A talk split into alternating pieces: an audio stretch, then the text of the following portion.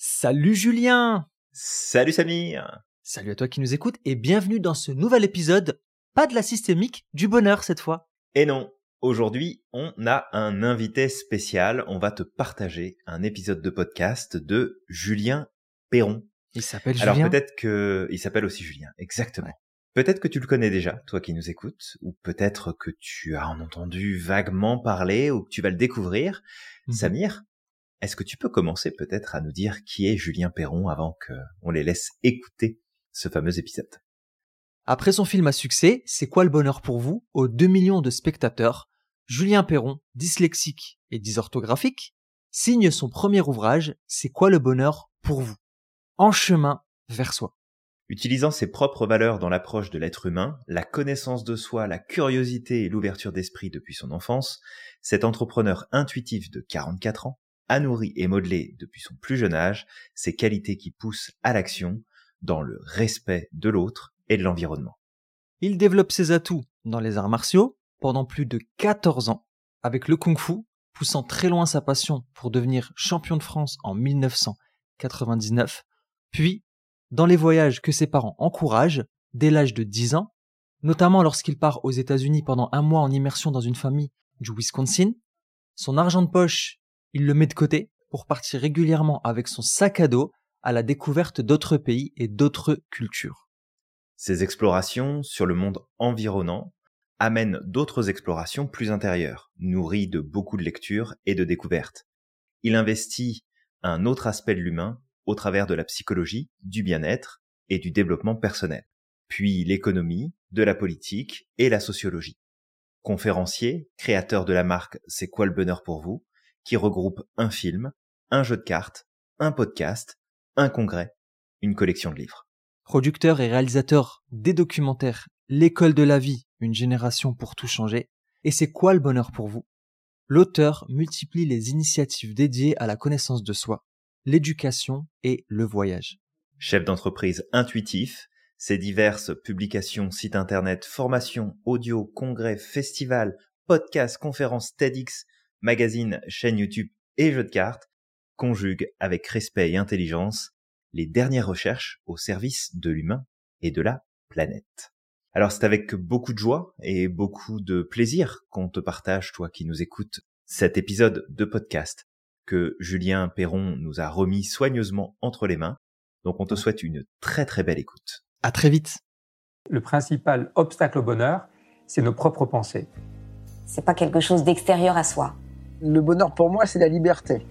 Pour moi, c'est très simple en fait, le bonheur. C'est euh, c'est juste être. Bienvenue sur le podcast C'est quoi le bonheur pour vous? Je m'appelle Julien Perron, je suis le réalisateur du film C'est quoi le bonheur pour vous? Pendant plus de 4 ans, je suis parti à travers le monde pour interviewer 1500 personnes autour de cette question fondamentale. À travers ce podcast, on parlera bien-être, développement personnel et médecine douce. Je vous souhaite un merveilleux voyage sur la route de la connaissance de soi.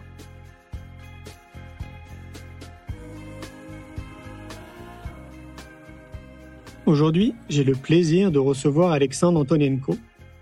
Fondateur de l'Institut Alpha à Montpellier et spécialiste en neurosciences cognitives et comportementales, Alexandre a étudié les mécanismes physiologiques, émotionnels et cognitifs qui guident et construisent notre évolution et notre progression.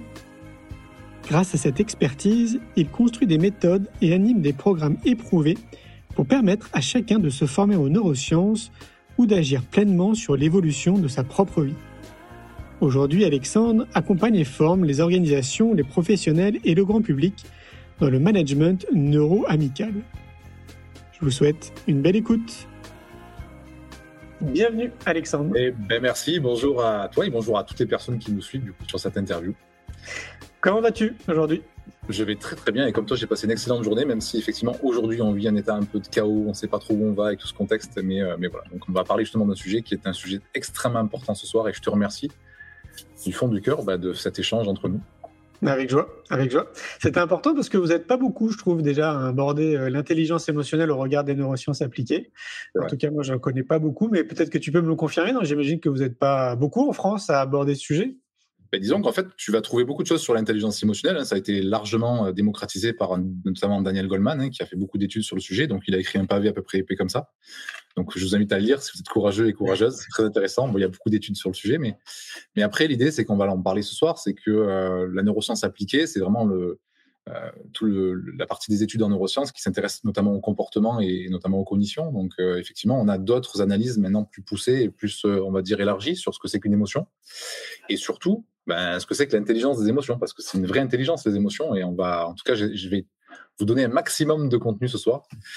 Et, c'est un, un, sujet passionnant. Donc, ouais, tout à fait. c'est on en découvre encore tous les jours. Est-ce que tu peux nous dire qui tu es, Alexandre, avant qu'on commence à échanger autour de l'intelligence émotionnelle, qu'on comprenne bah, qui tu es, euh, qu'est-ce qui t'a amené notamment à créer, euh, bah, je ne sais pas si c'est un concept, enfin c'est un institut hein, plus précisément, à te passionner comme ça de l'intelligence émotionnelle. Euh, voilà, dis-nous d'où tu viens, qui tu es et le pourquoi du comment.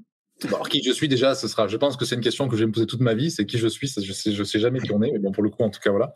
Bon, après, mes parents m'ont donné donc euh, comme nom Antonienko et comme prénom Alexandre.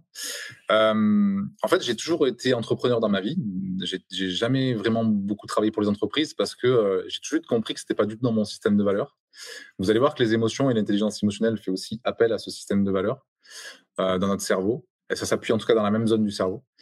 Et donc, j'ai eu différentes activités. J'ai eu une activité agricole, j'ai eu une activité commerciale. Et à chaque fois, ça a été euh, un peu comme toi, en fait, euh, des moments de, travail très intense. Et donc, j'ai eu quelques échecs, hein, je dois le dire. Et puis, euh, et puis un jour, j'ai eu la, la, chance, on va dire ça, de vivre un burn-out. Pareil, parce que je manquais profondément d'intelligence émotionnelle un peu comme tu l'as dit tout à l'heure quand on a discuté sur cette euh, volonté de travailler beaucoup en fait et de pas comprendre ce système intérieur. Donc j'étais centré plutôt sur l'extérieur. Donc suite à ce burn-out, euh, redécouverte totale de la vie à 33 ans, c'est-à-dire qu'est-ce qui m'arrive? Et j'ai eu la chance en fait de rencontrer un chercheur euh, à l'époque en neurosciences qui m'a expliqué ce que c'était qu'un burn-out, notamment lié aux émotions.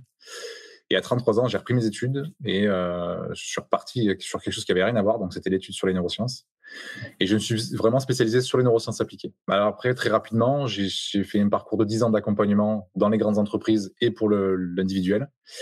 Et avant le Covid, euh, le projet de l'Institut Alpha est c'était de vouloir créer ma propre recherche parce que, évidemment, au début, bah, je travaillais euh, avec euh, des personnes qui voulaient bien partager.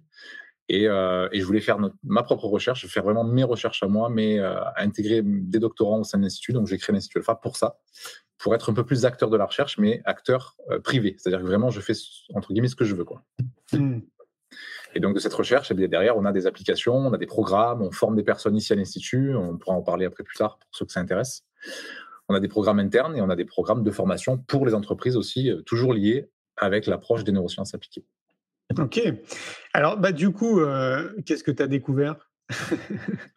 Sur moi ou sur les émotions? Alors, bah, sur toi, moi je pense déjà en priorité. Alors, parce que je trouve intéressant que tu fasses un burn-out et que tu arrives à faire les, ponts, tu vois, la liaison entre le fait que bah, justement, il y a peut-être une méconnaissance euh, de toi. Quoi. Mmh. En fait, euh, la plus grande découverte qui a été la mienne, c'est quand on m'explique que j'ai fait un burn-out parce que j'ai pas su gérer mes émotions. C'est-à-dire que le médecin de l'époque qui me suit me dit écoutez, voilà, ce que vous avez fait, c'est lié dans toutes les analyses qu'on a faites et dans, dans, tous les questionnaires que vous avez eus, en tout cas, c'est lié à vos émotions et il va falloir apprendre à gérer vos émotions. Et cette phrase, elle est restée gravée à vie dans mon esprit, c'est il va falloir apprendre à gérer vos émotions. Donc, ce que j'ai appris, c'est qu'effectivement, maintenant, avec le recul et, avec les, euh, les 15 ans de plus de, de, de recherche et d'expérience, c'est que cette intelligence émotionnelle, elle est le centre, en fait, de toutes les autres intelligences. C'est-à-dire que on peut pas vraiment gérer une émotion. On va en parler après, mais en tout cas, il y a une vraie intelligence derrière les émotions. Ça vient de toute une partie de notre cerveau inconscient et on va en reparler aussi, mais il y a une vraie intelligence. Et ce qu'il faut savoir, c'est que l'intelligence émotionnelle, elle représente 50%, écoute bien, 50%, enfin écoutez tous, 50%, euh, du, on va dire, du, volume de toutes les autres intelligences. C'est-à-dire que toutes les autres intelligences s'appuient sur l'intelligence émotionnelle pour, pour se développer. Si tu veux développer ton QI, si tu veux développer tes connaissances, si tu veux apprendre plus, si tu veux développer ton intelligence musicale, euh, quelle que soit l'intelligence que tu veux développer, parce qu'on est des individus euh, équipés de multiples intelligences, ok, euh, eh bien, ces intelligences vont d'abord s'appuyer sur ta capacité à être intelligent au niveau émotionnel. C'est juste fantastique, en vrai. C'est énorme, ok. Donc ça, c'est la première chose à comprendre, c'est que l'intelligence émotionnelle, c'est un support. Grâce à ça, tu peux développer d'autres perspectives d'apprentissage et de comportement. La deuxième chose que j'ai appris, c'est que si on tourne la chose à l'envers, si on prend l'intelligence émotionnelle et qu'on dit est-ce que l'émotion est intelligente, eh bien, on va se rendre compte qu'en neurosciences, l'émotion, chaque émotion que tu vas ressentir, elle est porteuse d'une intelligence particulière. C'est pour ça qu'on dit intelligence émotionnelle. Chaque émotion est dotée d'une intelligence qui va te permettre derrière eh bien, d'avoir une interaction avec ton environnement beaucoup plus euh, juste que si tu n'as pas cette intelligence-là et que tu es au quotidien ben, en réaction permanente, soit avec des émotions, soit avec des situations. Tu vois Waouh, ça me fait penser à. Enfin, moi, j'appelle ça l'intuition. Ouais. Tu vois que ouais, c'est ce que tu dis. Pour moi, c'est très proche de l'intuition. En tout cas, c'est ce que je vis euh, intérieurement depuis que je suis tout petit. Et euh, donc, du coup, oui, ok, très bien. On est proche de en Fait, en fait, on va en parler. Il y a, il y a trois choses intéressantes dont on va parler. Sans doute que tu y reviendras si j'oublie, mais il y a les émotions d'un côté. Enfin, on va dire au centre. Il y a l'intuition et il y a les sensations. C'est vraiment trois choses différentes qui sont trois intelligences particulières. Ah, et, chacune va te permettre d'avoir eu des perceptions et des interactions avec ton environnement différentes entre l'intuition, l'émotion et les sensations. Et j'aimerais vous faire un cadeau ce soir. On, on parlera des sensations derrière.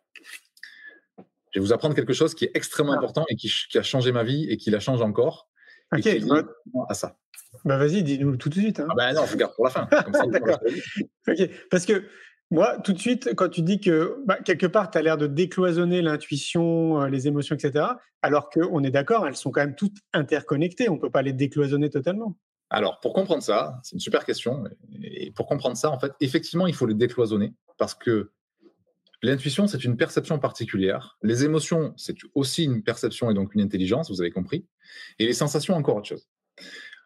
On peut les décloisonner parce qu'elles vont pas euh, interagir avec nous au même niveau. L'intuition, elle va être plus cognitive. Tu vas avoir une perception dite non conventionnelle et tu vas agir en fonction d'une idée, d'une pensée, d'un concept que, qui ne serait pas logique en fait, qui est une intuition. Mmh. Ok, tu vas te dire mais oui, mais c'est évident, mais pourtant c'est pas logique. Euh, l'émotion, elle va, elle va apporter un message plus au niveau de, de l'énergie du corps, c'est-à-dire que tu vas ressentir des énergies particulières.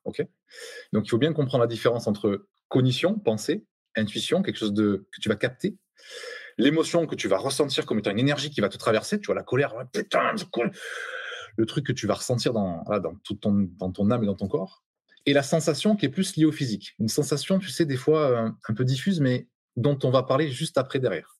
Hmm. Et là où on fait le lien, c'est qu'en fait, notre cerveau, il a deux grands modes de fonctionnement. D'accord? Il y a la partie dite consciente, ce qu'on est en train d'échanger, vous et moi, ce soir, toi et moi, et, les gens qui nous suivent, c'est conscient. Tu me vois, vous m'entendez. Donc, il y, a des, des, y a des perceptions, il y a des acquisitions d'informations qui sont dites conscientes. C'est étude faite à McGill au Canada, un institut, enfin, un centre de recherche avec qui on collabore. On a des intervenants qui interviennent pour nous à l'Institut dans nos programmes. La partie consciente de notre cerveau, elle peut capter et traiter jusqu'à 2000 informations par seconde toutes les secondes, notre cerveau peut capter et recevoir à peu près 2000 informations. En, informatique, on te dirait des bits secondes. Hmm. Mais il y a une deuxième partie de notre cerveau qu'on pourrait représenter comme un iceberg. Donc, tu as la partie visible de l'iceberg et puis tu as la partie immergée. Cette partie, on l'appelle l'inconscient. L'inconscient euh, dont parle Freud, il y a, toute la psychologie ou la neuropsychologie et les neurosciences partent de l'inconscient. Donc, on n'a pas la même vision entre les psychologues et les neurosciences, mais cet inconscient, en neurosciences, on t'explique qu'il est capable, lui, de percevoir et de recevoir jusqu'à 400 milliards d'informations à la seconde. C'est-à-dire que toutes les choses que tu ne vois pas, mais que ton cerveau perçoit quand même, à raison de 400 milliards d'informations. Donc maintenant, pour répondre à ta question, on décloisonne intuition, sensation, mais on va recloisonner parce qu'en fait, tout ça, ça vient de l'inconscient.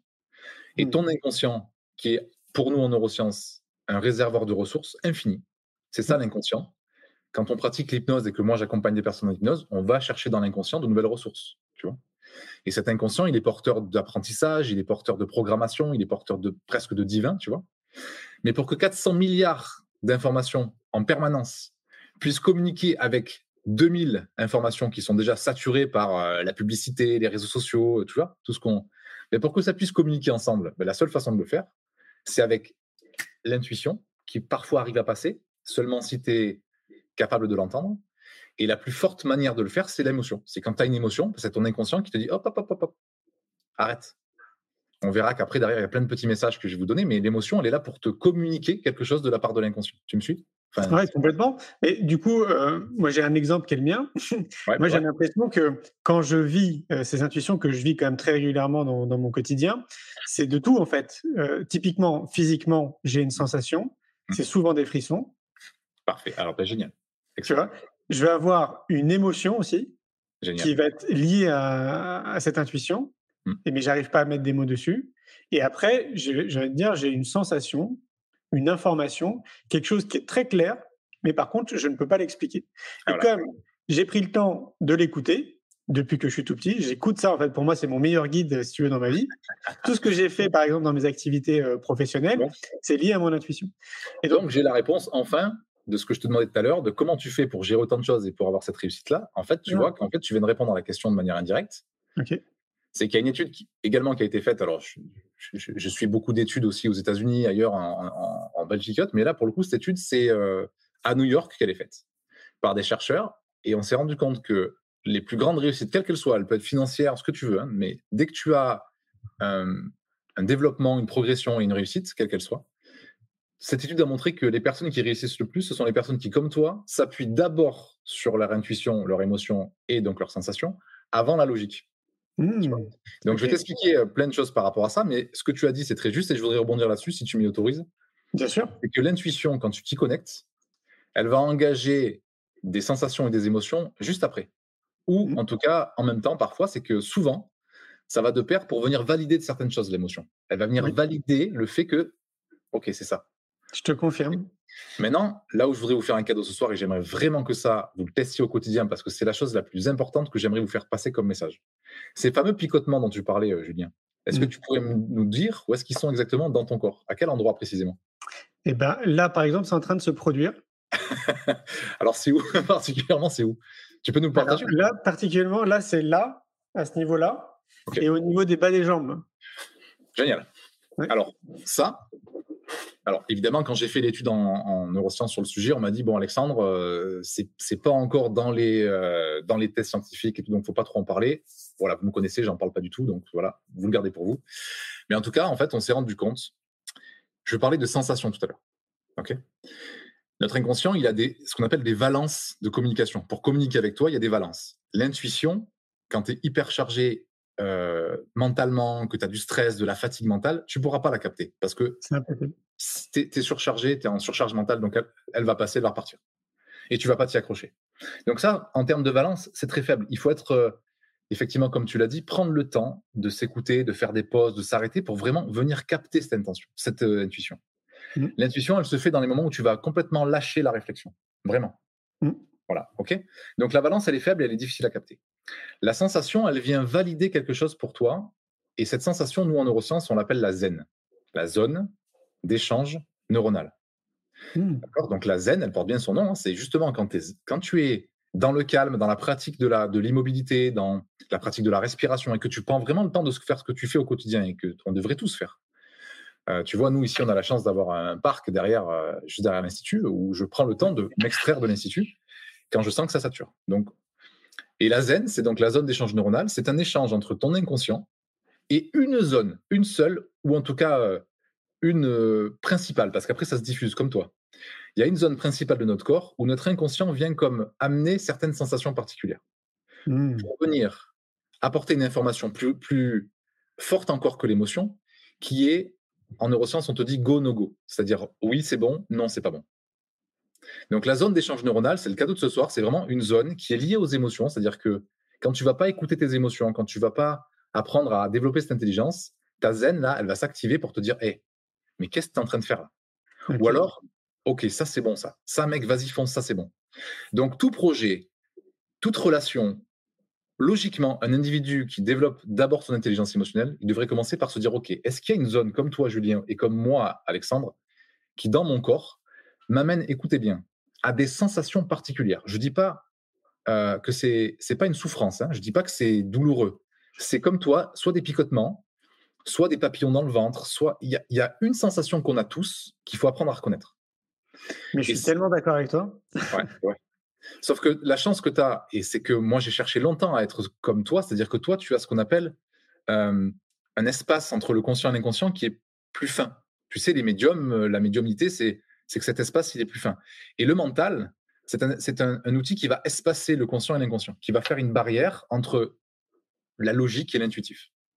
Et notre civilisation, elle est dans le mental aujourd'hui. Regarde comme ça, part dans tous les sens. On n'est pas comme toi dans cette écoute intuitive. Et c'est ce qu'il faut apprendre à faire au quotidien. Et pour ça, la zen, c'est de se dire, OK, je laisse tomber la réflexion, je me concentre d'abord sur mes sensations. Quand je reçois ce mail, quand je parle avec cette personne, quand on me demande de faire un choix, ce choix, cette relation, elle est par rapport à mes sensations corporelles, cette, zone qui est la mienne. C'est comment? Est-ce que tu, sais, on a tous eu cette expérience où tu parles avec quelqu'un, ça paraît beau dans le, dans le cadre, et en fait, au fond de toi, tu dis putain, je le sens pas. Mais tellement. Pas pourquoi je le sens pas. Et tu sens, alors moi, c'est le thorax, c'est ici, là, cette, cette zone-là, et j'ai comme une boule qui vient se compresser ou qui vient s'élargir, s'étendre et qui me fait du bien, en fait. J'ai vraiment cette sensation de fermeture. Trop bien. Et de, tu sais, comme une, un nuage, en fait. Wow. Ok. Trop bien, ok. Et quand je fais mes recrutements à l'Institut, ce que je scanne en priorité, c'est cette zen. C'est comment oui. je me sens avec cette personne. Mais oui, mais c'est ça. Mais c'est ce que je recommande moi aussi, euh, bah, déjà dans le livre, hein, c'est quoi le bonheur pour vous, mais depuis en fait, je te dis, une trentaine d'années, aux gens bah, que je peux croiser dans ma vie de tous les jours, bah, justement, en fait, je leur dis systématiquement d'être le maximum attentif justement à ce qu'ils ressentent. Oui. Mais du coup, j'en viens à une autre question, parce que ça, c'est vraiment un constat, c'est qu'il y a beaucoup de personnes en fait qui me disent, mais oui, mais comment tu fais en fait? Comment on fait? Et pour moi, un des éléments qui nous permet justement d'être beaucoup plus attentifs à cette bah, ces perceptions, à l'intuition, peu importe comment on le nomme, c'est justement de prendre soin de soi. J'ai écrit un livre autour de la nutrition, exact. intelligence nutritionnelle, euh, les secrets de la neuronutrition. Ça pour moi, par mais on est bien d'accord, pour moi, c'est un des leviers. quoi. Peut-être que Mais tu pourras dès- en parler. Ouais. Dès l'instant où il y a surcharge au niveau corporel ou mental, vous vous coupe, en fait, on se coupe naturellement, évidemment, de ce qui est le plus euh, intuitif et le plus émotionnel chez nous, en fait. C'est-à-dire de, tu sais, il y a les perceptions qu'on dit extra, euh, extérieures, hein, les perceptions de tes sens, et puis il y a les perceptions intérieures, les intraceptions. L'intraception, toutes ces perceptions que l'on a au niveau de l'intestin, au niveau du cœur, euh, toutes ces perceptions que l'on développe justement avec l'intelligence émotionnelle, quand on apprend euh, dans des programmes ici ou comme les nôtres ou ailleurs à, à développer ça, c'est pour permettre d'avoir un regard plus porté sur ces 400 milliards d'informations intérieures, plutôt que ce que je vois ou que ce que j'observe ou que ce que j'entends en fait en vérité. Mm. Parce que ça, c'est à peine, si on, si on fait le rapport d'échelle entre, 4 entre 2000 et 400 milliards, ce que, ce que l'on voit, ce que l'on entend, euh, ce que l'on peut toucher dans notre quotidien, c'est 0,501% de la réalité. C'est-à-dire que tu, on se représente le monde avec, ne serait-ce, on va, on va gro- grossir le trait, 1% de la réalité. Ça veut dire que 99% du, de l'autre, on le, on le capte pas assez. Donc, comment on fait? Étape numéro 1, tu l'as dit, on prend soin de soi, mais avec une, une conscience de qu'est-ce qui est euh, vital dans l'instant T. Quoi. Mhm. Est-ce que moi, j'ai besoin d'abord de me centrer sur la façon dont je me nourris? Est-ce que j'ai besoin de, de m'arrêter, de faire des pauses Tu vois? Maintenant, ce qui m'a le plus aidé, si je devais garder qu'une seule clé parmi, le, parmi toutes les clés, euh, il faut comprendre que, et là c'est très, c'est très important ce que, je, ce que je partage parce que il faut comprendre qu'on est en train de rentrer là dans un, dans un monde qu'on appelle le monde de la technosphère. La technosphère, c'est le monde de la technologie, de, de l'Internet, des intelligences artificielles. Et donc ce monde-là, il n'est pas connecté à l'intuitif. Et donc on est Ah. aujourd'hui, on est aujourd'hui dans un monde qui est en train de changer. On est, on est né de la géosphère, on est né de la nature et on arrive dans la technosphère. Aujourd'hui, on est, on est dans la ville, voilà. Donc ce que tu fais au quotidien, toi le week-end, et ce que je fais comme toi que je partage, de couper, d'aller dans la nature, de se connecter à la nature, ça, c'est le premier pas vers l'intelligence émotionnelle et intuitive et sensa- sensationnelle. Ah, tu veux dire que par ordre croissant, ça serait le premier? Ah ouais. Moi, Ah ouais. moi, la première chose, si demain tu me dis je veux développer mon intelligence, la première chose c'est ok. Le plus souvent possible, tu t'arrêtes, tu fais, tu fais ce qu'on appelle le. En neurosciences, on te dit si tu veux aller plus loin, sois plus souvent immobile. Hmm. Si tu veux aller plus loin, sois plus souvent immobile avec toi-même. C'est-à-dire, et encore plus avec la nature. Parce que on pourrait faire, euh, on pourrait faire une interview jusqu'à 23h, minuit ce soir, tellement j'ai. La nature, c'est le lien fort à, à- aux perceptions, justement, euh, comme les émotions, l'intuition. C'est souvent dans la nature que je capte les meilleures choses, en fait. Mais moi aussi, c'est pareil. Et ouais, donc dès l'instant où tu vous sentez, où tu sens que ça sature au niveau de l'esprit ou du mental, il faut absolument, étape numéro un, couper. Ne plus penser à nos problèmes, ne plus penser à la recherche de solutions. Moi, quand un client arrive et qui me dit ah, il faut absolument que je trouve une solution, qu'est-ce qu'il faut que je fasse Qu'est-ce qu'il faut que je fasse? Rien.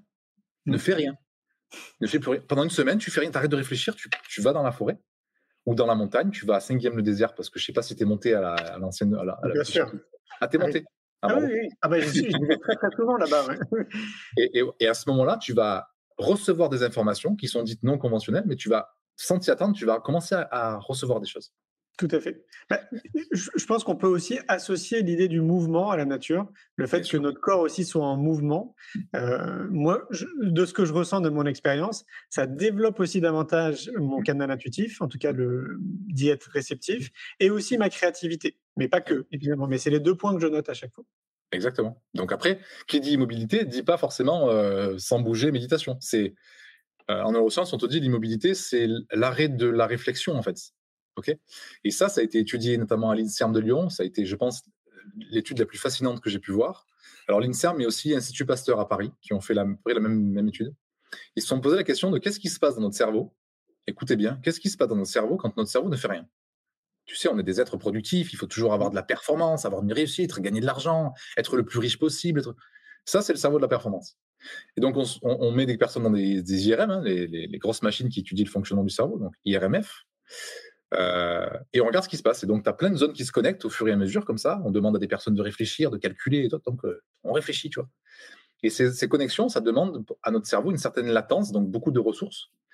Et après, on, fait un test et on dit à la personne, écoute, on va chercher un café, on revient. Et on laisse la personne dans la machine. Et au bout d'un moment, la personne, ben, elle en a marre, tu vois, donc elle divague, elle part, elle fait autre chose. Elle, part dans son esprit, dans ses pensées.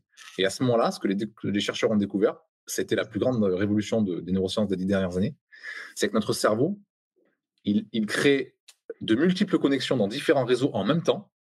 Ça lui demande zéro ressource. Et écoutez bien, ça va le connecter à un, la créativité, deux, l'innovation, le renforcement de la mémoire, l'intuition dont tu parles. Donc ça veut dire que on a des zones comme ça qui sont très à l'avant du cerveau, qui se connectent sans peu de ressources à des zones extrêmement importantes qui sont de l'ordre de l'émotion et de la créativité et de l'intuition quand on fait rien. Mais rien. C'est-à-dire dans la nature, je profite du moment et je suis dans le présent. Et à ce moment-là, je me connecte à quelque chose de plus inconscient. Je suis d'accord.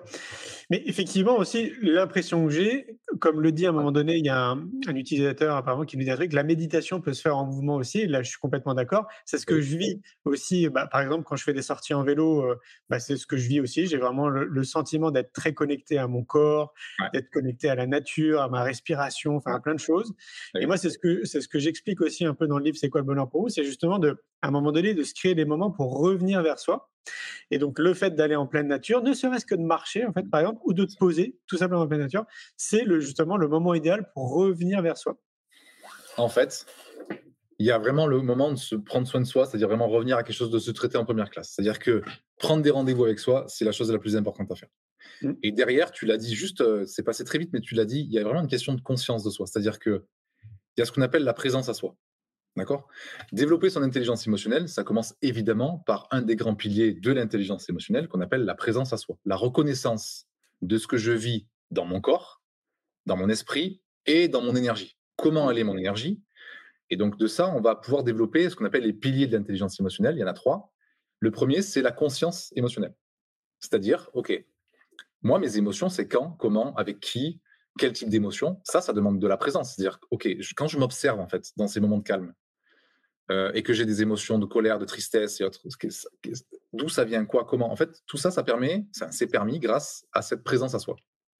Ok? Donc au début, quand on est dans la présence à soi, on peut être que dans la présence au corps, observer le corps, mes sensations, c'est où, elle est où ma zen, quand est-ce qu'elle s'active, à quel moment, est-ce que c'est c'est froid, chaud, c'est quoi les sensations? On commence par ça. Après, il y a la présence au mental. Ok, c'est dans quel sens je vais, euh, est-ce que cette émotion, elle est liée à une pensée, excuse-moi, de merde vois? Et on commence à faire des liens dans cet espace, dans ce premier pilier qui est la conscience émotionnelle. Après, une fois qu'on a la conscience, on peut rester dans ce qu'on appelle la gestion des émotions. Là, on commence à se dire, OK, c'est quoi le message de ça en fait? Parce que si mon inconscient vient me parler et que je ressens de la colère, c'est quoi le message de ça? Est-ce que c'est parce que l'autre m'agace? Mais non. L'autre n'est que le reflet en fait. Tu, ressens de la colère parce qu'à ce moment-là, ton inconscient est en train de te dire, hé, excuse-moi, hein, mais je pense que là, tu devrais peut-être un peu communiquer, quoi. Ou faire quelque chose, quoi. là, on rentre dans le domaine de la connaissance de soi. Enfin, pour oui, bah dessus, c'est le domaine de la connaissance de soi. Mais oui, moi, je, bah, une fois de plus, oui, tu, euh, tu prêches un convaincu, évidemment. Bah, parfait, bah, écoute, tant mieux. Sinon, tu, et, en plus, et en plus, au-delà de prêcher un convaincu, c'est ce que je vis. Donc, euh, enfin, voilà, je le vis très clairement et je le vis depuis une trentaine d'années. Et c'est Bah ouais, c'est là-bas, je te dis, c'est pour ça hein, que, notamment, hein, que je fais toutes ces activités dans le monde de l'éducation, euh, parce que je suis convaincu que tout part de là, tu vois, et que si on peut amener les enfants le plus tôt possible, justement, à cette conscience, je suis convaincu qu'on change l'humanité, euh, mais euh, drastiquement, quoi. Tu vois? ah oui, non, je pense que sincèrement, c'est-à-dire qu'aujourd'hui, tout ce qu'on constate en termes de, chaos et, et d'évolution aujourd'hui vers tout ce qu'on peut observer, hein, politique, sanitaire, social, tout ce que tu veux, il y a un vrai manque d'intelligence émotionnelle. Et pire encore, tu vois, nous ici à l'Institut, on reçoit des enfants qui, sont, qui viennent se faire accompagner par leurs parents de plus en plus jeunes, de plus en plus tôt, parce que comme on n'a pas cette conscience, et parentalement par là, on n'a pas cette conscience des émotions, on ne sait pas les gérer. Et quand on regarde le cerveau d'un enfant, il n'a pas la raison. En fait, un enfant n'a pas cette partie euh, du préfrontal, tu sais, la, partie avant du cerveau. Mmh. C'est une partie qui, le préfrontal euh, chez l'être humain, c'est la seule zone du cerveau qui permet d'autoréguler les émotions et les automatismes.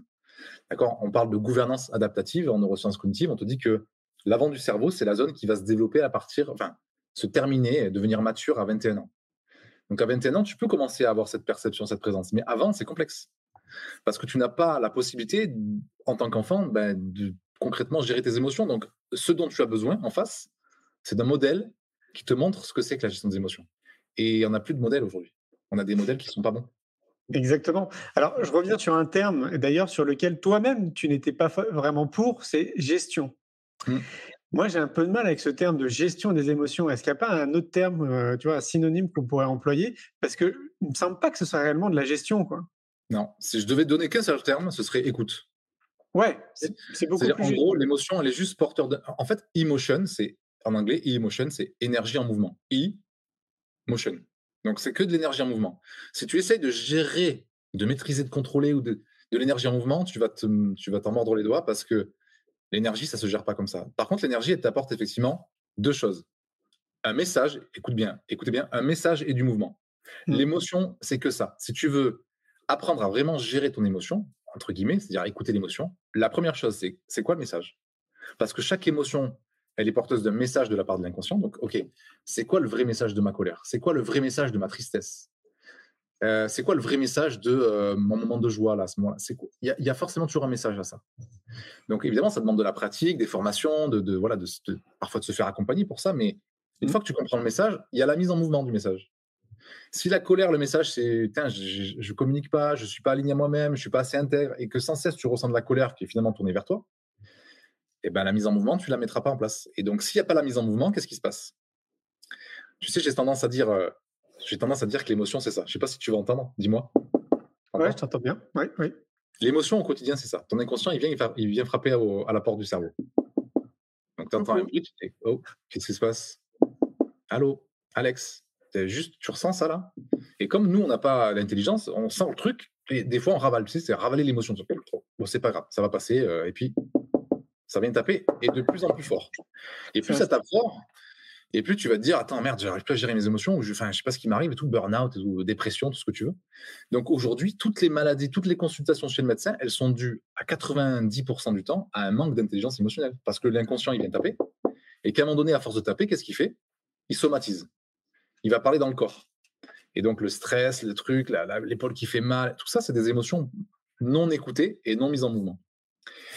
Et le plus dur, hein, je vous le dis hein, concrètement, ce qui m'a pris le plus de temps, c'est de comprendre chaque message de mes émotions. C'est que oui. tu ressens de la colère, il faut comprendre que cette colère, elle n'est pas tournée vers l'autre. Elle est en train de te dire, toi, il y a quelque chose que tu n'acceptes pas de ça, ou de cette personne, que tu n'as pas travaillé toi. C'est ça. Euh, et nous, la colère, le problème, c'est qu'on est toujours, on a appris dans l'enfance que être en colère, c'est être euh, dans, euh, dans la tension, dans l'agressivité. C'est pas ça la colère. Ah non, c'est une émotion avant tout. C'est un message qui te demande d'aller en mouvement, énergie en mouvement, c'est tout. C'est ça. C'est pour ça que je te dis que pour moi, vraiment, le, euh, bon, Nelson Mandela lui disait euh, que c'était notre arme la plus puissante, l'éducation. Moi, je suis pas très fan du mot arme une fois de plus. Je suis très vigilant, euh, c'est sur les termes. mais en tout cas, moi, ma punchline, c'est tout part de l'éducation. Donc, si on veut une, une société un peu nouvelle, avec plus d'empathie, de bienveillance, d'amour, il faut ramener le plus tôt possible le savoir-être et la connaissance de soi dans notre société. Donc, c'est un projet sociétal. Hein, c'est pas juste un projet lié à l'éducation nationale ou, ou aux parents. Pour moi, c'est vraiment sociétal, mais c'est fondamental que chaque individu comprenne qu'il a une responsabilité citoyenne de prendre soin de lui, en priorité avant de vouloir prendre soin des autres. Et donc, ça passe par différents outils. Alors, le premier, c'est intéressant. Euh, moi, je l'aurais pas forcément mis en premier, mais pour moi, il est justement, j'en parle dans le livre, la nature, comme tu l'as dit. On a évoqué aussi l'alimentation. Est-ce qu'il y a d'autres leviers comme ça qui te semblent aussi importants? Alors après, il y a des leviers très scientifiques. On pourrait parler par exemple euh, des neurotransmetteurs. Euh, si on parle vraiment sur un thème très scientifique, hein, en fait, chaque neurotransmetteur dans le cerveau a une fonction particulière. Et on sait aujourd'hui de manière très euh, écrite et éprouvée que effectivement, si tu es carencé par certaines habitudes de vie, par un manque de sport, par par exemple, on en revient au manque d'alimentation parfois, mais si tu as certaines carences en neurotransmetteurs, tu vas avoir des manques aussi dans ton intelligence adaptative ou émotionnelle. Donc ça se joue aussi au niveau biologique. Donc il y a la partie nutritionnelle, il y a la partie, euh, on va dire, euh, écoute de soi, on va dire mentale, il y a la partie biologique, mais il y a surtout, et avant toute chose, tu l'as dit, la partie comportementale, c'est-à-dire le fait de toujours effectivement être centré sur l'apprentissage de soi. D'accord? Après, il y a la dimension physique qui va être ton niveau de sport, ton niveau d'activité, ton niveau. Bon, il y, a, tout un tas d'autres dimensions.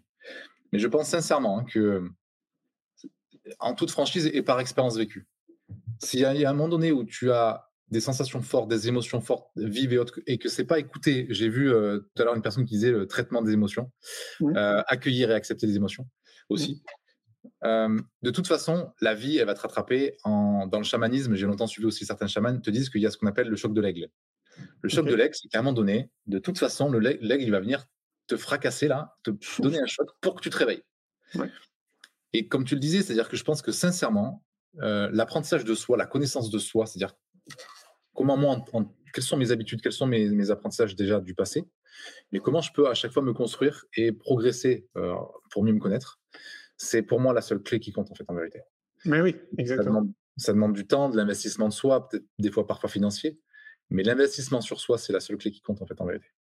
Oui, et puis prendre le temps, en fait, prendre, prendre ce temps-là. Euh, on nous fait croire dans notre société qu'on n'a pas le temps justement de prendre soin de soi et de prendre du temps pour nous, mais en la réalité, si, c'est qu'on a des journées de 24 heures, tous, et donc ça à chacun, euh, peu importe, euh, bah, je sais pas, qu'on ait une famille, qu'on soit seul, en couple, etc., de trouver des moments, j'ai envie de dire même quasiment tous les jours, tu vois, mmh. pour être dans cette conscience-là et de faire du mieux qu'on peut pour prendre soin de nous. Donc ça peut euh, être le premier pas l'alimentation, euh, ça peut être le sport, le sommeil, euh, la nature, des exercices de relaxation, peu importe. Mais je me dis que si à chaque fois, tous les jours, tu vois, on fait du mieux qu'on peut pour tendre dans cette direction, en fait, de tendre vers soi. Hein. C'est pour ça que le sous-titre du livre, c'est En chemin vers soi. Eh ben, je pense qu'on change progressivement notre société. Mais c'est tout à fait ça. C'est-à-dire que je pense que sincèrement, comme tu l'as dit, le changement global, il commence par le changement personnel. Après, moi, si je devais garder qu'une seule étude en neurosciences, c'est qu'on te dit toujours que c'est jamais la situation, c'est jamais le contexte, le problème, c'est toujours la perception que tu en as. Ça, c'est la, mmh. chose que j'ai retenue euh, et qui a vraiment aussi changé ma vie. Donc, la perception, je vous l'ai dit, c'est vraiment, euh, OK, comment je perçois les choses, mais pas au niveau des idées, du mental, mais au niveau plutôt de mes sensations. Et, euh, ces perceptions, aujourd'hui, eh ben, elles sont tronquées parce que, comme tu l'as dit, on nous apprend, on nous inculque le fait qu'il faut être comme ci, être comme ça, euh, être sur une île pour être heureux, être, euh, avoir atteint tel euh, degré financier ou être millionnaire. Et tout ça, c'est du miroir aux alouettes. Mmh. Parce que, parce que l'émotion, elle te connecte à quelque chose qui est certes l'inconscient, mais qui est quelque chose de divin en fait. C'est-à-dire que quand je parle d'inconscient, on pourrait te dire l'âme en fait en vérité. Mmh. Tu vois, l'âme, cette, cette partie de toi qui, te, qui communique avec ses émotions, avec ses intuitions. Quand tu te connectes à ça, il y a comme, tu, le sais, il y a comme un, cheminement différent. En fait, tu vas vers quelque chose qui donne beaucoup plus de sens à ta vie et mmh. qui n'est pas un miroir aux alouettes. Quoi. C'est pas, ben finalement, je me rends compte que j'ai, poursuivi ça toute ma vie, j'ai jamais été heureux. Quoi. Ouais. Ok? Par contre, effectivement, quand il y a une écoute de soi et que tu dis, mais en fait, j'ai peut-être pas l'argent que je voulais, j'ai peut-être pas la voiture que je voulais, mais au contraire, par contre, j'ai une forme d'intégrité, c'est-à-dire un alignement entre ce que je ressens, mmh. ce que je pense et ce que je suis. Là, c'est différent. Euh, c'est exactement ce que j'allais dire. Voilà. je voulais juste finir en disant qu'on n'est pas des êtres, on n'est pas des avoirs humains ou des fers humains, on n'est pas des personnes qui, on est des êtres humains. Donc la vraie dimension, c'est-à-dire s'il y avait un seul objectif, c'est qui je veux être dans la vie, c'est qui je veux devenir, tu vois. Mmh. Toi, Julien Perron, ce que tu fais au quotidien, c'est pas pour euh, gagner plus, avoir plus. Tu le fais parce que ce que tu es, tu l'incarnes au travers de l'apprentissage, de l'enfance et de tout ce que tu partages à travers le vélo et le. Et, et c'est ce pourquoi on t'aime et on te suit. Et, et j'ai commencé moi pour ça. C'est parce que ce que tu as incarné, ce que tu es, c'est ça qui m'a plu. dans mmh. ce que tu partageais, dans ce que tu disais. C'est pas ce que tu as obtenu ou ce que tu fais, c'est ce que tu es toi qui me plaît. Et donc ça, c'est comme ça qu'on se connecte aussi à, aux véritables émotions. C'est vraiment se dire, ok, moi, qui j'ai envie d'être, et après derrière, qu'est-ce que j'ai envie de rayonner. Quoi. C'est exactement ça. Et très souvent, tu sais, quand on me pose cette question, je leur dis, mais en fait, moi, je ne suis euh, que ce que je suis. Donc, ce que vous voyez à travers mes activités, tout ce que je fais, en fait, c'est moi. c'est ça. Voilà, c'est ça. C'est ça. Ah, et, tu t'y es aligné parce que, intuitivement et émotionnellement, tu t'es aligné parce que c'est ça que tu as ressenti comme étant juste pour toi à un moment donné? Tout à fait. Et parmi d'ailleurs les questions que je me suis posées avant de me lancer euh, et de créer mon entreprise. Donc, il y en avait plusieurs. Euh, mais une des, des, questions qui était peut-être euh, la plus importante, c'est un peu répondre à la question c'est quoi le bonheur pour vous? C'est le film que j'ai réalisé. C'est de déterminer mes besoins.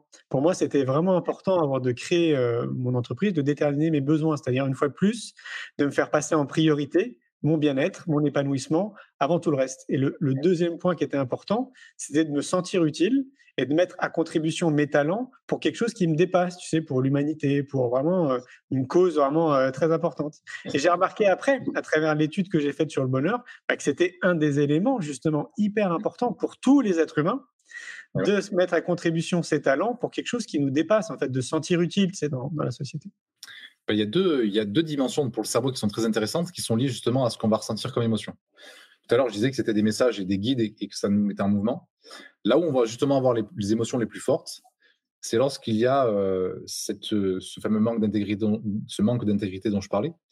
Mais, euh, mais surtout ce que tu viens de dire, c'est-à-dire le fait que effectivement, il y a d'abord une réponse à des besoins très importants. C'est-à-dire euh, si tu réponds pas à des besoins prioritaires qui sont de t'aligner à, ce que tu ressens être bon pour toi et autres, tu vas ressentir un paquet d'émotions qui vont te dire, hé, là, va falloir que tu te mettes en mouvement là. Mm. Là, va falloir que tu fasses quelque chose parce que si tu continues comme ça, ça va pas faire. En gros, c'est ça le message. Quoi. Donc, tu vas ressentir du mal-être au quotidien et tu vas dire, mais qu'est-ce qui se passe quoi? Ben ouais, vas-y, bouge, fais quelque chose. Euh, donc, il y a cette première dimension qui est effectivement la dimension des, des, des, besoins. Euh, le besoin, il amène à ce qu'on appelle la progression. Quand tu réponds à des besoins, tu prends une plante, si tu réponds aux besoins de cette plante, elle va croître. ok? Donc, le besoin, il amène à ressentir pour le cerveau un espace de progression. Tu vas ressentir une motivation qui va être générée par la progression personnelle. Lorsqu'une entreprise comme la tienne ou comme la mienne répond à des besoins, c'est encore le top parce que du coup, on est à la fois dans la production et dans la, progression. Tu me, tu me suis? Ah oui. Donc ça, c'est les besoins. Il y a une deuxième chose qui est extrêmement importante et qui est liée aussi à des émotions et qui se trouve dans, exactement dans la même zone du cerveau. Dans la gouvernance émotionnelle de notre cerveau, on a une autre zone qui correspond à ce qu'on appelle le système de valeurs. Hmm. Le système de valeurs, c'est quoi? C'est pas, c'est pas des besoins. C'est pas ce, que ce dont j'ai besoin pour croître. C'est, écoutez bien, ce qui est le plus important pour moi dans la vie. Donc, on a d'un côté les besoins qui me nourrissent, et de l'autre côté, on a ce que tu as dit, c'est-à-dire l'envie d'aider, de partager, d'aider l'humanité. Ça, c'est une valeur que tu as. C'est une valeur de partage, de croissance.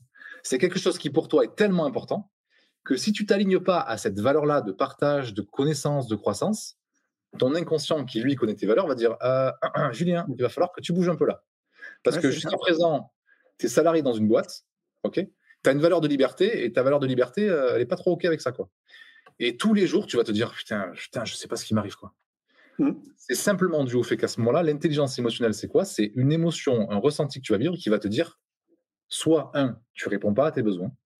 Il va falloir que tu répondes à tes besoins d'immobilité, de temps, de sport, ce que tu veux, des mots, on a dit tout à l'heure, de nourriture. Et en face, t'es pas aligné, mec, ou, ou, nana. T'es pas aligné parce que tu réponds pas à tes valeurs. Hmm. Et donc, je le dis, le besoin, c'est la progression. Les valeurs, c'est. Euh, tu as dit le mot juste tout à l'heure, c'est la. Euh, ah, il m'a échappé. C'est euh, quand tu partages, c'est la. Euh, utile? Ouais, c'est le sens en fait, c'est le sens que tu donnes à la vie. Tu dit le mot juste alors, mais il m'a échappé. Donc on a, on a la progression de soi et on a le, don de soi. Quoi. C'est ce qui est important pour mmh. moi dans la vie et que donc du coup je, je m'aligne à ça. Quoi. Mmh. Et donc voilà, si tu es au clair sur tes valeurs et que et donc on voit que tu as un nombre de valeurs. Je te l'ai dit depuis le début quand on se, on s'est parlé. Ce que j'aime mmh. chez toi, c'est ça, c'est ces valeurs qui sont les tiennes de partage, d'apprentissage, de, de, respect. De... Et, et, mon Dieu que ce monde a besoin d'hommes et de femmes de valeur. Quoi. Je vous en supplie. Mais, mais vraiment. Mais tellement. Et puis, j'allais dire de simplicité aussi. Ben ouais, mais c'est vrai. c'est tout. De rester simple. arrêtons de vouloir. Euh, on en voit au niveau marketing, on le voit partout. C'est du mensonge en permanence. Et c'est vrai que c'est pénible parce que ben, mmh. ça, c'est pas des valeurs saines. Et, malheureusement, ben, quand on n'est pas au clair sur nos émotions, on va répondre à des besoins que l'on pense être les bons pour nous, alors que pas du tout. Mmh, c'est évident. Euh, je crois que c'est la semaine prochaine ou dans deux semaines, euh, je vais recevoir aussi un autre invité. On va parler d'intelligence du cœur. Ah, c'est bien ça aussi. Ouais. Est-ce que pour toi, ce sont des choses qui sont dissociées, l'intelligence émotionnelle et l'intelligence du cœur? Moi, j'y vois vraiment un tronc commun. Mais est-ce que toi, là, comme ça, spontanément, est-ce que tu le, est-ce que tu le dissocies?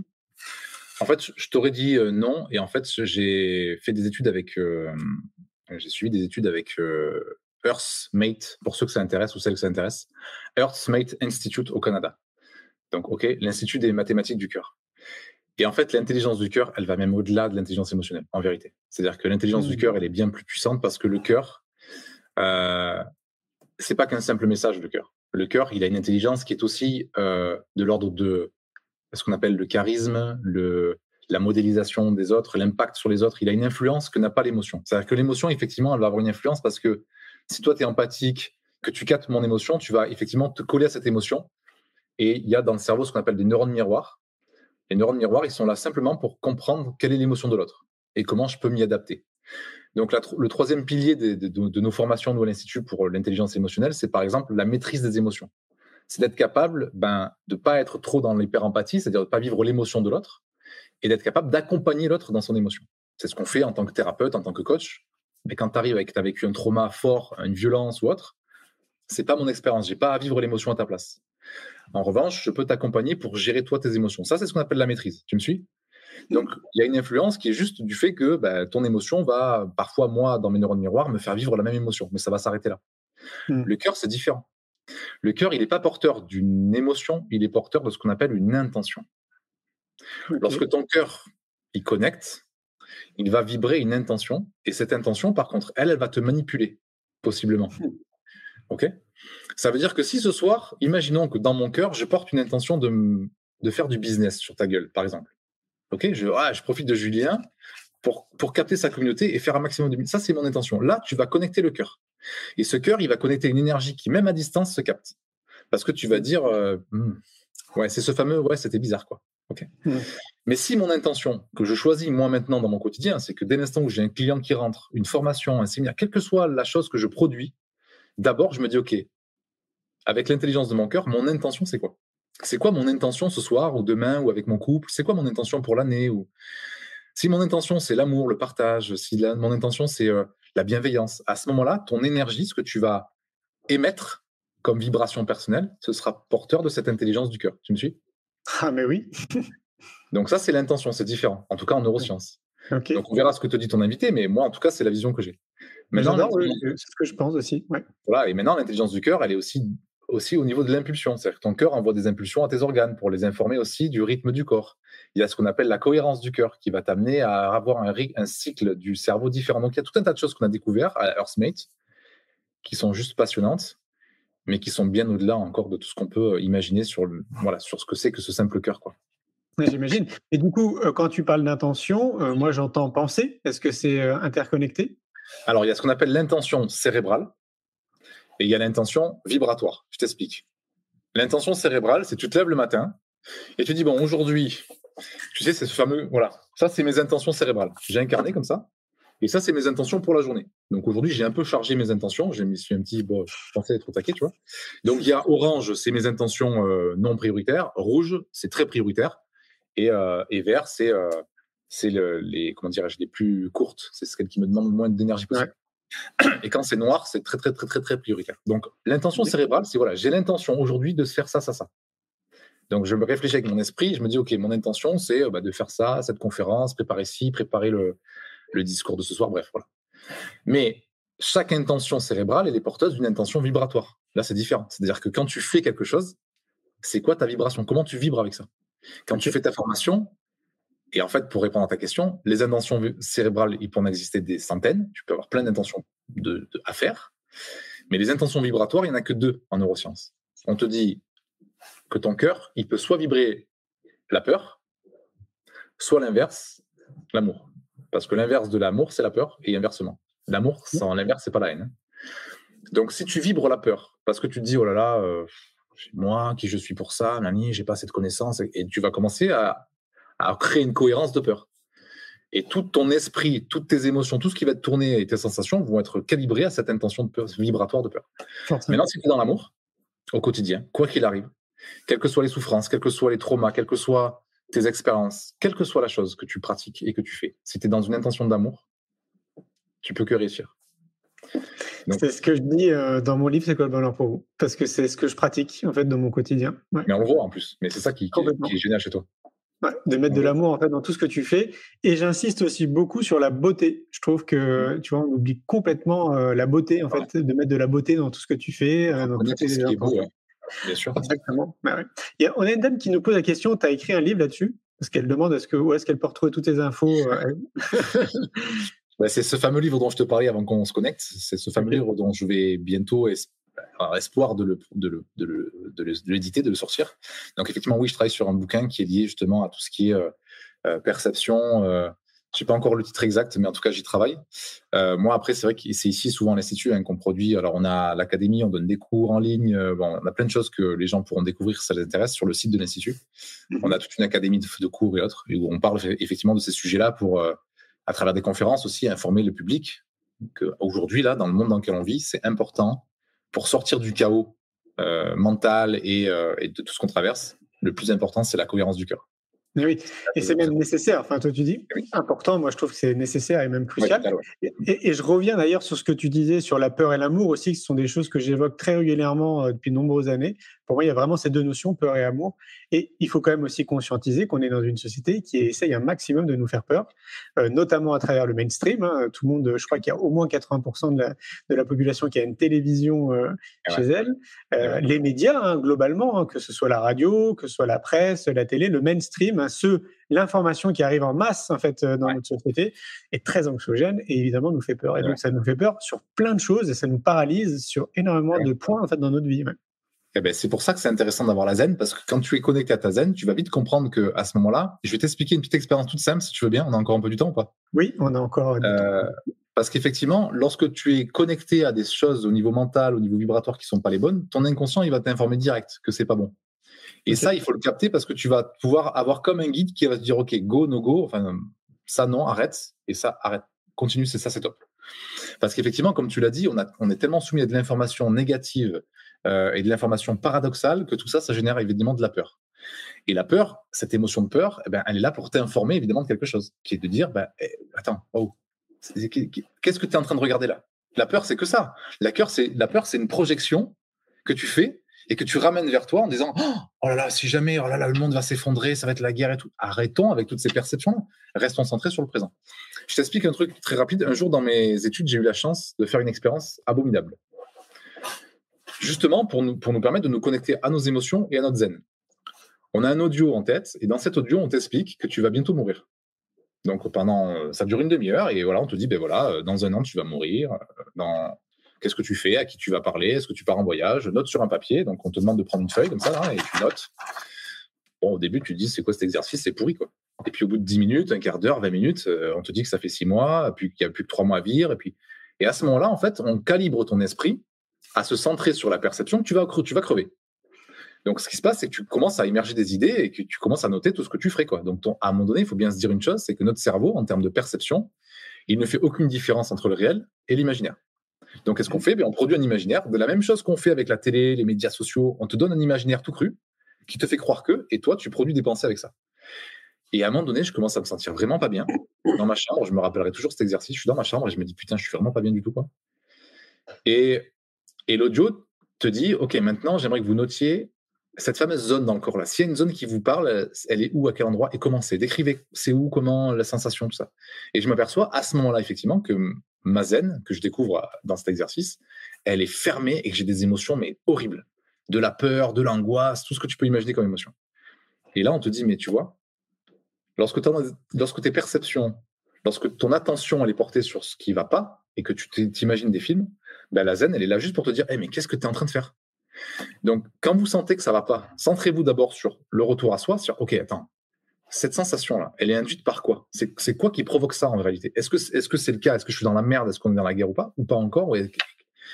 Donc, émotion, qui dit émotion, dit évidemment lié aux perceptions et ce qu'on appelle les projections vers l'avant. Donc voilà, l'exercice était sympa et je me suis dit, ah ouais, d'accord. Je vais me sentir un peu sur, sur, le présent et sur l'instant T, quoi. Tu vois? Et ouais, c'est ça. Et c'est ça. Et bah, pour revenir justement à recentrer vers soi sur l'instant T, etc., c'est important régulièrement dans la semaine, dans le mois, de prendre du recul, de prendre du temps pour vous. Ouais. Euh, ne serait-ce que tu disais, tu as un parc, toi, là où tu habites, tu vois, tu sors en fait pour, euh, pour ah. aller pour te promener, ne serait-ce que ça. Moi, j'ai habité 34 ans à Paris. Je sais qu'il y en a qui pourraient se poser la question justement de la nature dans des grandes villes. Ouais. Et ben, je, je faisais l'effort, c'est-à-dire que bah, je prenais mon bike, je faisais une heure et demie de vélo pour aller en pleine forêt. Euh, et voilà, et je sentais en fait que ça me faisait du bien. Mais évidemment, à l'époque, je ne mesurais pas. Je n'avais pas les, tu vois, les mots justes que j'ai aujourd'hui, mais je j'étais très clairement en train de faire de la méditation parce que j'allais en fait au, au pied d'un arbre, je restais tout le temps au pied de cet arbre, je restais euh, un petit moment et je sentais que ça me faisait du bien. Donc il y a des parcs dans toutes les villes où il y a de la nature en fait quasiment tout autour de nous, donc c'est accessible a priori quand même pour tout le monde. Quoi. Et puis comme euh, l'a dit tout à l'heure, alors on parlait de, de, de, de, méditation en mouvement, mais évidemment que même si euh, on arrive à des moments de la vie où on peut pas forcément aller dans la nature, le simple fait déjà de rester immobile, c'est-à-dire de vraiment couper les habitudes de pensée et juste de prendre du temps pour ne rien faire, juste quelques minutes quoi et se centrer euh, voilà, sur ce qu'on est. Tu vois, il y a, y a, plein de motivations primaires dans le cerveau qui sont dues à cette immobilité. Euh, ça peut être imaginer, ça peut être écouter de la musique, ce que tu veux, mais c'est important de couper le processus mental. Quoi. Après, euh, évidemment, bah, lire ton bouquin, quoi. ça c'est aussi indispensable. Quoi. Écoute, ah oui, les gens ne le lisent pas. Après, on peut pas, on peut pas faire grand chose de plus, quoi. C'est, tu vois? Merci. pour, pour les gens qui aimeraient te contacter, ils font comment? Alors, il tape, c'est très facile. Tu tapes Institut Alpha euh, sur Google. ok? Au pire, tu mets Montpellier si vraiment tu, veux être sûr, si jamais, voilà, mais Institut Alpha. Euh, il y a tout un site qui explique vraiment ce qu'on fait. On a ce qu'on appelle chez nous la constellation. Donc, la constellation, c'est nos différents, euh comment dirais-je, étoiles d'accompagnement. On accompagne les enfants, on accompagne euh, voilà, les entreprises. Donc, il y a un moyen d'aller explorer la constellation. Il y a des programmes aussi qu'on propose. Et puis, euh, et puis sinon, après par mail, hein, euh, pareil, sur le, sur le site, il y a le mail, il y a tout. On te trouve aussi sur Facebook, Instagram, ouais. LinkedIn, tout ça ouais. Voilà, pareil, Alexandre Antonienko. Alors, Instagram, c'est facile, hein, c'est Alexandre Antonienko. Et pareil, sur Facebook, vous tapez Alexandre Antonienko et j'ai un compte, un compte pro qui est le même que celui-là, là, Alexandre Antonienko-Institut Alpha. Pareil, on diffuse pas mal de, de choses. J'ai une dernière question qui me vient à l'esprit, parce que mine de rien, quand même, tu as, as, parlé de chamanisme, mmh. euh, tu as parlé de, de, de sujets qu'on n'évoque pas, tu vois, assez souvent dans notre société. Et donc, euh, je trouve que c'est assez étonnant, mais j'en connais d'autres, hein, mais il y a quand même peu de personnes qui s'intéressent aux neurosciences, qui, qui, bah, qui, créent une activité dans les neurosciences appliquées, donc comme on l'a dit, à l'intelligence émotionnelle encore, pas beaucoup. Mais des personnes ouvertes d'esprit comme tu l'es, parce que tu me sembles quand même très ouvert d'esprit pour parler de chamanisme et d'avoir testé les choses. Euh, je trouve ça intéressant que, que tu aies réussi à faire ce pont. Et je me dis, qu'est-ce qui t'a amené, alors au-delà du fait qu'on ait compris que tu as fait un burn-out à un moment donné, mais est-ce que c'est ça aussi qui t'a amené du coup à t'intéresser, mais à plein d'autres choses au dehors de la science, quoi? En fait, euh, alors oui et non. En fait, je suis quelqu'un qui fonctionne. Je me suis, découvert euh, maintes et maintes fois, mais je suis quelqu'un qui fonctionne beaucoup à la frustration. J'ai besoin de, de frustration positive. D'accord? Les frustrations chez moi, c'est une émotion qui m'amène le message de dire ok, va un peu plus loin. Ok, va un peu plus loin. Et j'ai une valeur comme ça de croissance forte aussi, mais dans toutes les études que j'ai faites en neurosciences, effectivement, la science et notamment la neuroscience me passionnent, mais il y a une limite. Il y a quelque chose qu'on n'explique pas. Plus j'étudie les neurosciences, et plus je me rends compte qu'en fait, la magie du cerveau et autres, il y a quelque chose de, qui, est plus grand que ça. Donc évidemment, j'ai ouvert les portes aussi sur le spirituel parce qu'à un moment donné, je me suis dit non mais je peux pas rester centrique là-dessus. Donc dans cette découverte-là, je me suis euh, permis d'aller chercher autre chose dans, dans ma propre euh, mon propre développement personnel d'abord. Hein. J'ai commencé par le, le yogi, j'ai voulu comprendre un petit peu, j'ai lu la Bhagavad Gita, j'ai suivi des conférences pour comprendre la philosophie du yogi. Euh, j'ai fait des rencontres extraordinaires. Bon, j'ai failli un peu perdre pied, quoi. J'ai failli me détacher de tout. Après, voilà, il faut faire attention aussi parfois au, au degré spiritualité, quoi. Euh, et le chamanisme est évidemment euh, arrivé à moi naturellement parce que je, je voulais aussi travailler mes perceptions. C'était une intention de ma part. Okay. Et j'ai commencé à suivre, alors peut-être que tu connais Greg Braden, qui est un, un personnage que j'adore et que j'admire aussi, et qui a cette dimension un petit peu chamanique aussi. Et donc, au fur et à mesure, ben, j'ai rencontré des chamans euh, hawaïens, notamment une chamane péruvienne aussi, pas loin d'ailleurs de Saint-Game le désert. Okay. Et donc, toutes ces conversations, ces discussions, ces fameuses formations m'ont permis de faire vraiment le lien entre la science et la spiritualité. Et donc, j'aime bien ces deux rails. C'est-à-dire que j'aime bien me dire, OK, la science, c'est intéressant parce qu'on peut euh, voilà, expliquer ce qui se passe dans le cerveau. Mais en vérité, c'est rien, en fait. En vérité, la seule chose qui compte, c'est comme tu l'as dit, c'est vraiment de se connecter à quelque chose de plus grand que soi Et il y a vraiment plus grand que nous-mêmes, quoi. Vraiment. Mais oui, mais oui. Et Dans d'ailleurs. Albert, Ouais. Albert Einstein le disait. Hein. Ah oui, oui, mais c'est sûr. Bah oui. Albert Einstein, on connaît que la moitié de- du parcours, hein, parce que Albert Einstein, il avait un maître qui s'appelle Peter Deneuve. Et Albert Einstein, il, dis- il disait hein, si les scientifiques s'inclinent devant moi, moi, par contre, je m'incline devant Peter Deneuve. Et int- intéressez-vous à Peter Deneuve, années 80, c'est lui qui a annoncé le réchauffement climatique, c'est lui qui a annoncé pas mal de choses, mais avec un regard très spirituel et très universel. Et c'est évidemment une, une- une dimension de soi qui est, qui est, euh, qui est essentielle, tu l'as dit, qui est vitale. Quoi. Ouais. Et on l'a, bah, du coup, on l'a quand même effleuré, hein, très peu, très peu évoqué ce soir. Mais pour moi, de cultiver justement une forme de spiritualité, c'est à chacun de trouver sa forme de spiritualité. Ça me paraît aussi fondamental. quoi. Mhm. Exactement. Donc la religion, elle est portée sur les croyances, la spiritualité, elle est portée sur l'expérience. quoi. Donc vraiment, je vous invite vraiment à aller chercher des expériences spirituelles, c'est-à-dire euh, pas forcément prendre des champignons hallucinogènes, hein, mais vous entourer, partager ou suivre des programmes aussi qui permettent. euh, voilà, ce soir, ce soir avec toi, j'estime qu'on a, on a eu, tu vois, une expérience plus portée spirituelle parce qu'on a parlé de quelque chose qui était vraiment cette dimension de perception et autres. Que voilà, que j'aime expliquer par le cerveau, mais, euh, mais pas que quoi. Mhm. ouais, C'était top, Alexandre. Merci beaucoup. Écoute, c'était une joie. Toujours trop court, mais c'était une joie. Et, Ouais. et tu sais qu'on va, on va se revoir. Oui, avec joie. Voilà. Je te souhaite une belle soirée et je te dis à, à tout bientôt. Encore merci, euh, Julien. Très très vite. Bye. Ciao, ciao. Un grand merci pour votre écoute. J'espère que vous avez passé un bon moment avec nous. Pour prolonger l'expérience C'est quoi le bonheur pour vous?